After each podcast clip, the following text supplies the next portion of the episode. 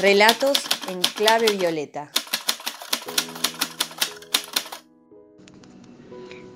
Hola a todos, mi nombre es Verónica Mateo, tengo 42 años.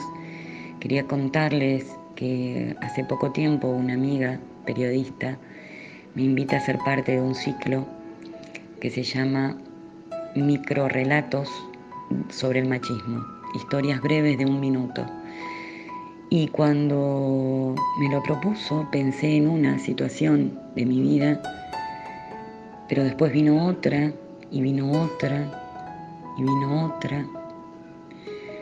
Y a partir de eso elegí hoy un texto de Putita Golosa, un libro de Luciana Pecker,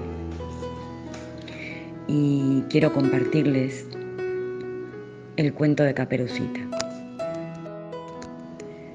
No tendría que haber ido a un bosquecillo y hacer dibujos en su diario íntimo, cambiar de novio, ponerse short blanco, tener cinco cuentas de Facebook, volver de gimnasia por unas cuadras con muchos trabajadores a la vista, ser una fanática de los boliches, ir a leer un libro a la playa, no llegar más temprano a su casa, ir a hacer mandados en la moto de su vecino, cruzar la vía del tren cuando volvía de lo de su abuela, salir con un hombre casado, ir a la casa de los que conocía de la puerta de la escuela, viajar como mochileras, salir a dar una vuelta de noche, a las jóvenes asesinadas en la Argentina los medios y la justicia siempre les recargan la muerte con el doble gatillo fácil del prejuicio sobre su muerte.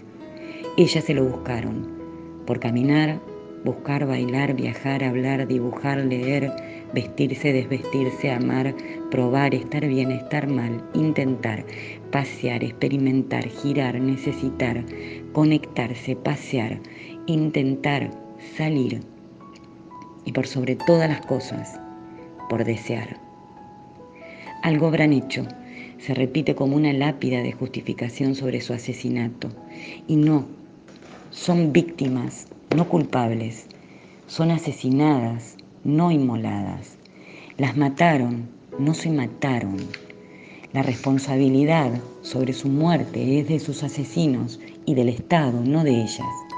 No son obsesivas, traviesas, infieles, drogadictas, putas, borrachas, zarpadas, rebeldes. No son ángeles ni demonios. No importa qué hacen o dejan de hacer, qué gustan o degustan, que toman o fuman, que gozan o padecen. No son ni tienen que ser santas para que su muerte duela y su vida valga. Relatos en clave violeta.